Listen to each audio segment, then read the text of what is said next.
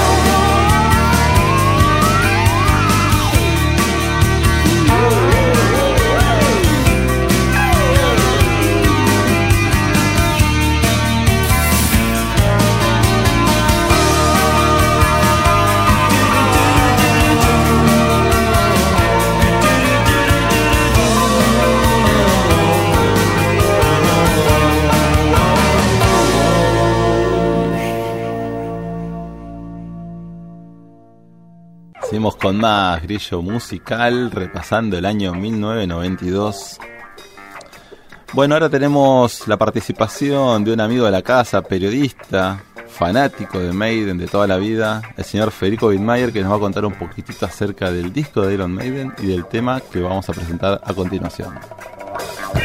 Fear of the Dark es, y lo recuerdo muy bien, mi primer acercamiento grande a Iron Maiden. Es un disco del año 92 eh, yo en ese momento tenía 16, 17 años y bueno, acababa de salir, era la época en la que escuchábamos la rock and pop, sonaban esos temas. Después fuimos descubriendo Power Slave, el número de la bestia y otras cosas. Pero el disco que sonaba en ese momento, cuando uno tenía la cabeza bien abierta a incorporar y como una esponja absorber el heavy metal y la historia, era este. Fue un disco muy lindo, sigue siendo uno de mis discos favoritos. Yo no sé si rankea en, los rankings puntuales de los mejores discos de Iron Maiden. Creo que hay otros mejores, para mí Power Slave es mejor, pero tengo una conexión muy emocional con Fear of the Dark por el momento. Eh, tiene la rabia que uno venía viendo que tenía Iron Maiden, como, no sé, From Here to Eternity, o, bueno, los temas más violentos que son los primeros. Y Fear of the Dark es una balada, es un lento, ¿no? Eh, con lo cual te abría la cabeza. En esa época teníamos el concepto de que las bandas heavy metal además hacían los mejores lentos. Las bandas todavía hacían lentos en aquellos tiempos. Y además, como plus, fui a ver la presentación de ese disco a Ferro. Venía Iron Maiden al estadio de Ferrocarril Oeste, espectacular. Tengo recuerdo de un sonido malo, de una locura adolescente, sí, por ver a Dickinson, a Harris, a todos, y un Eddie que fue un fiasco porque era un hombre en zancos con una máscara de goma que se le venía sobre la cara, con una bandera de fierros de arca atrás pero sigo teniendo mucho cariño por ese disco, lo escucho a menudo, es de los primeros discos que tuvo los títulos ya en inglés, en cassette o en CD cuando los comprábamos, no se traducían, ya empezaban a no traducirse, entonces era From Here to Eternity y no de aquí a la eternidad, eh, y Fear of the Dark fue Fear of the Dark y no, y no Miedo a la Oscuridad. Tengo una conexión emocional divina con ese disco de Maiden, después vendría todo el resto.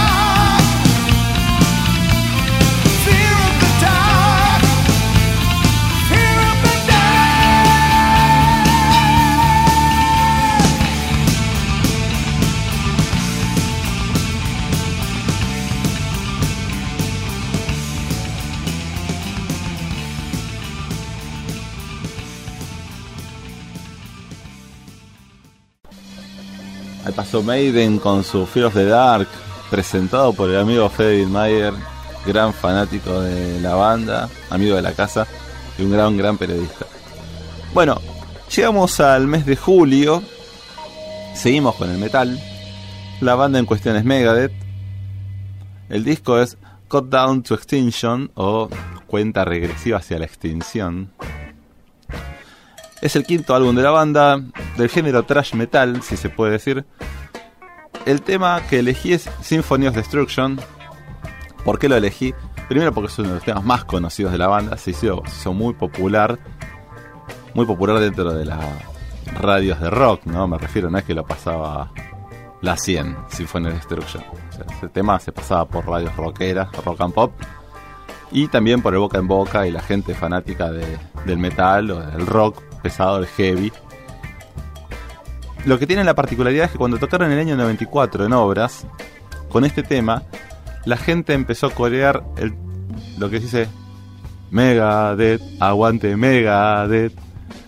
Y ese tema se popularizó a lo largo de todas las giras que hicieron siempre, de ahí en más, cada vez que tocan, no importa en qué país sea, la gente se acostumbró a corear esa parte en el idioma local del país donde le tocó tocar, pero traído como una costumbre que se instauró en Argentina. Así que vamos con Symphony of Destruction de Megadeth, que es un temazo.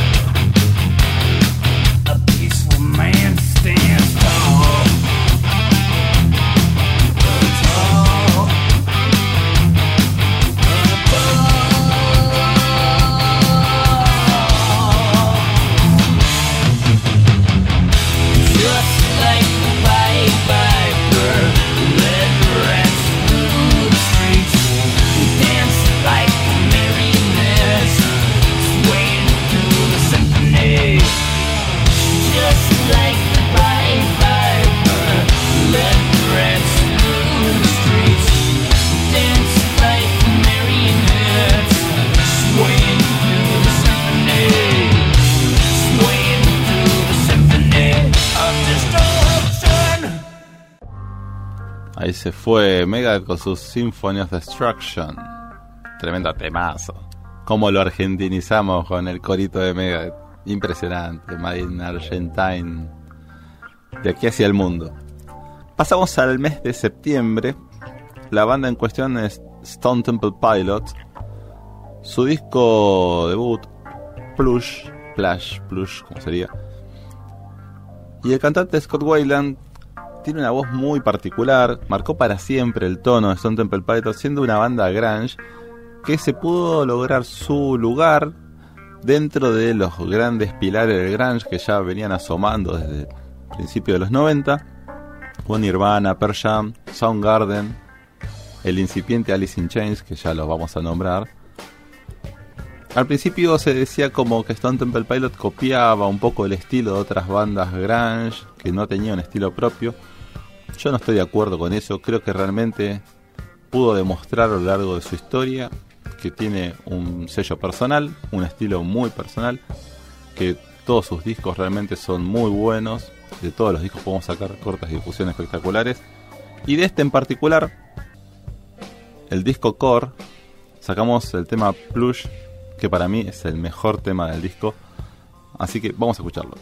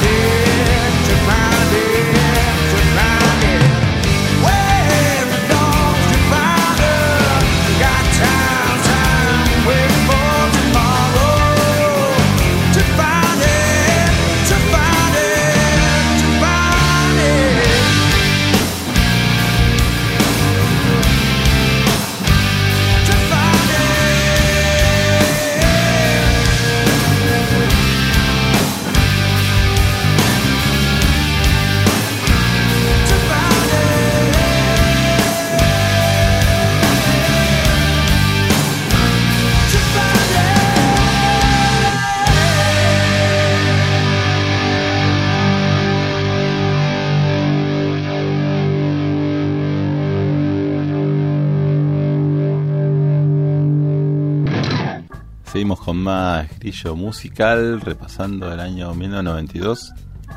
Nos quedamos un poquito más en septiembre, más precisamente el 29 de septiembre, ya que ese mismo día, el mismo día en que los Stone Temple Pilot editaban su primer disco llamado Core, corrijo por si antes me había confundido el nombre del tema con el nombre del disco, su primer disco llamado Core, disco debut, Alice in Chains editaba su segundo disco, el disco llamado Dirt. Exactamente en el mismo día, cada uno editaba un disco, una cosa que pocas veces se da, sobre todo cuando son dos bandas del mismo género. El cantante Lime Stanley y el cantante y guitarrista Jerry Cantrell relucen enormemente en este disco. Eh, Line eh, tiene una voz tenor rasgada, muy particular, que marcó en gran parte la diferencia y cómo se distinguía del resto de las bandas grunge. Si bien para ser un cantante de banda grunge tenés que tener la voz bastante rasgada, el tono que tenía Lane era espectacular. Y el sentimiento que representaba, o sea que ese tipo de voz que transmitía ese sentimiento, era bien característico del género salido de Seattle. La potencia que da, siempre con la voz así rasgada, es bien característico de la década del 90 y de toda esa generación X que buscaba siempre una voz, valga la redundancia, que los representase de la forma correcta. El tema en cuestión es Bult, lo cual es uno de los temas más potentes que tiene el disco y que suena tremendamente. Vamos a escucharlo.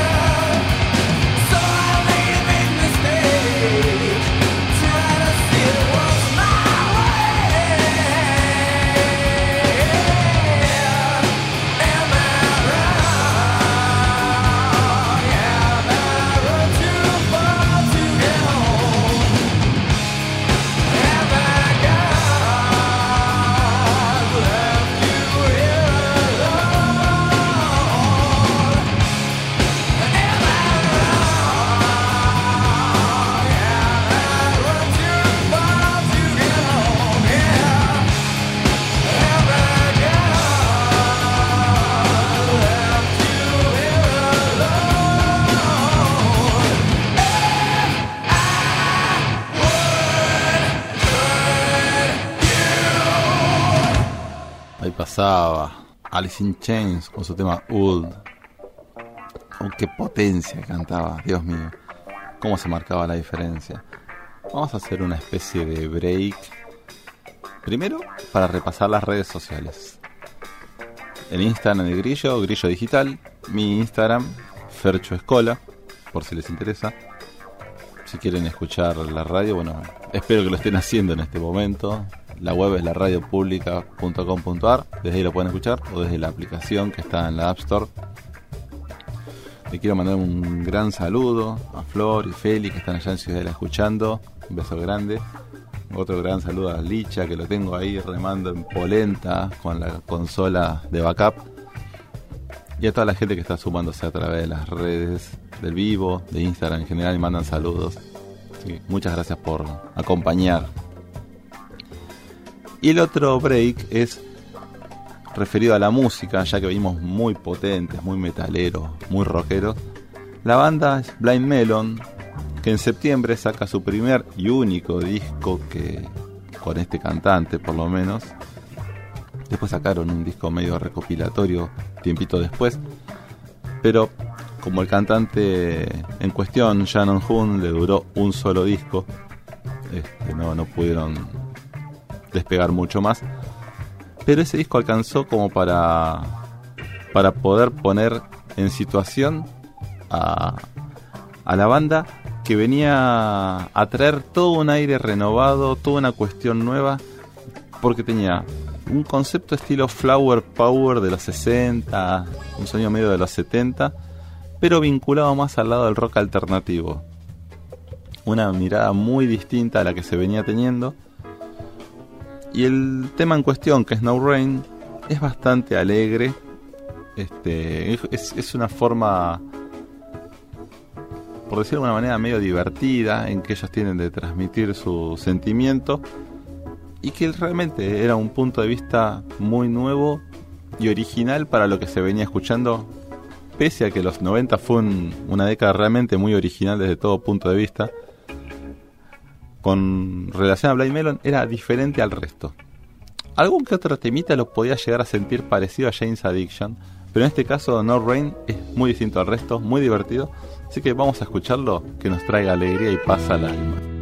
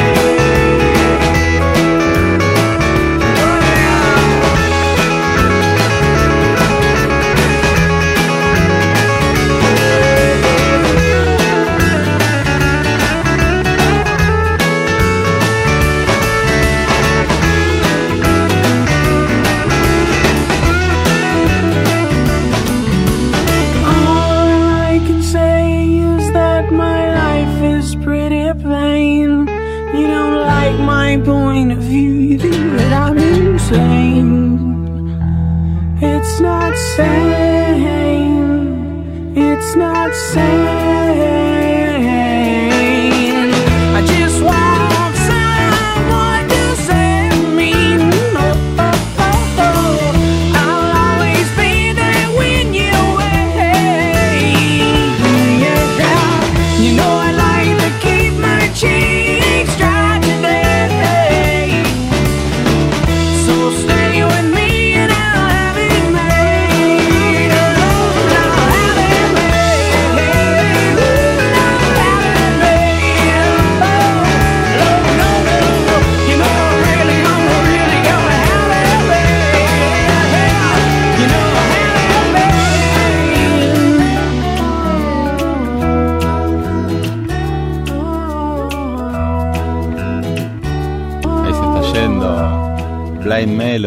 su No Rain tan lindo, tan característico.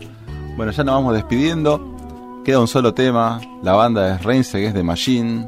El disco es homónimo. Reinse, que es de Machine se llama. Salió en noviembre del 92. Muchísima fuerza, muchísima radicalización en su discurso. Muy político, inflexible, que lo marcó muy diferente al resto. Zack de la Rocha, Tom Morello hacen el tema Killing in the Name of. Les mando un beso grande, un saludo enorme a todos. Muy buen fin de semana, nos vemos el próximo grillo musical. Vamos con Killing the Name.